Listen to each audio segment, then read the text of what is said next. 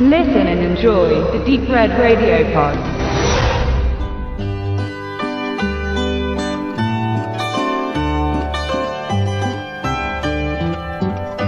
Wissen Sie alles über Adolf Hitler? Die meisten glauben das heute gerne und berufen sich quellentechnisch auf Guido Knopp, Bernd Eichinger oder auch sachliche Literatur. Dass diese finstere Figur der weltweiten Historie ein hasserfüllter Massenmörder war, bleibt unumstrittene Wahrheit. Auch wenn sich rechte Medien gerne etwas anderes aus dem braunen Hut zaubern. Die einzig gute Waffe gegen den Diktator ist, wie Charles Chaplin es initiierte, sich über ihn lustig zu machen und ihn als Clown darzustellen. Hier wird aber sicher wieder die Frage nach Grenzen erschallen und ob nicht in jeder witzigen Interpretation auch etwas Ernstes vorkommen muss was Chaplin eindrucksvoll zeigte. Parodien gibt es zuhauf. Als kleiner Cameo in Little Nicky Satan Jr. mit Adam Sandler, hier wird dem Führer jeden Tag zur gleichen Uhrzeit in der Hölle eine Ananas in den Allerwertesten gerammt, mit dem Grünzeug voraus. Und sogar unter den Räubern im russischen Märchen kann man ihn entdecken.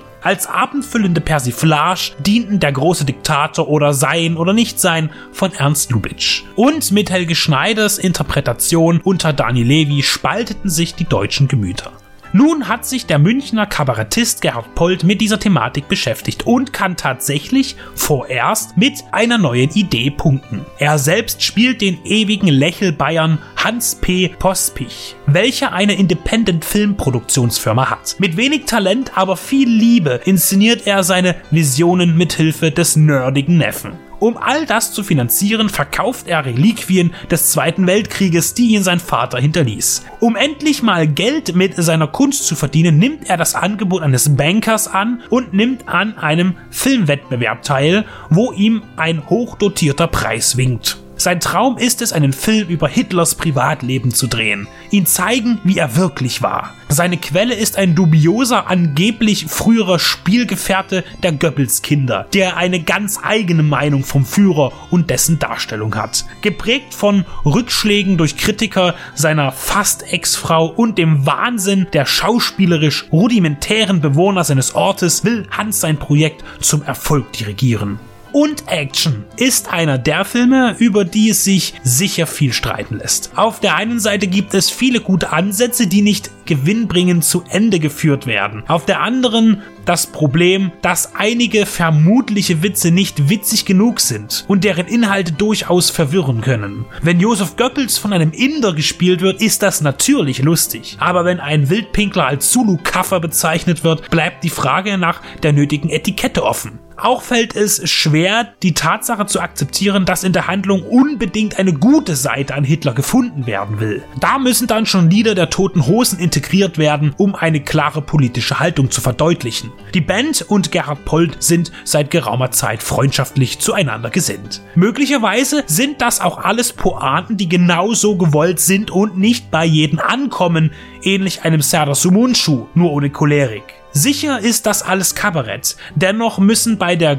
größeren Bevölkerungsgruppe bestimmte Dinge genau benannt werden, um keine möglichen Missverständnisse zu erzeugen. Somit ist ein polarisierendes Werk entstanden, das von seinem oberbayerischen Regionalkolorit und der liebevollen Beziehung seiner Hauptfigur zum Film lebt. Wortspiele und Klischees werden nicht wenig bedient und auch einige Goofs haben sich eingeschlichen, die aber teilweise so offensichtlich wirken, als seien sie genauso gewollt. Gerhard Polt ist ein Original und ein etablierter Komiker, der dem Gröfatz, dem größten Führer aller Zeiten, wie es im Film heißt, ein merkwürdiges Anti- Denkmal setzt. In einer Kritik der Süddeutschen Zeitung hieß es, wer mit Polt nie viel anfangen konnte, wird es jetzt auch nicht können. Dem ist prinzipiell nichts hinzuzufügen. Und Action ist gespickt mit vielen grotesken Momenten, die beim Publikum auf geteilte Meinung stoßen werden. Wer unbeschwerte Unterhaltung sucht, wird hier keine finden.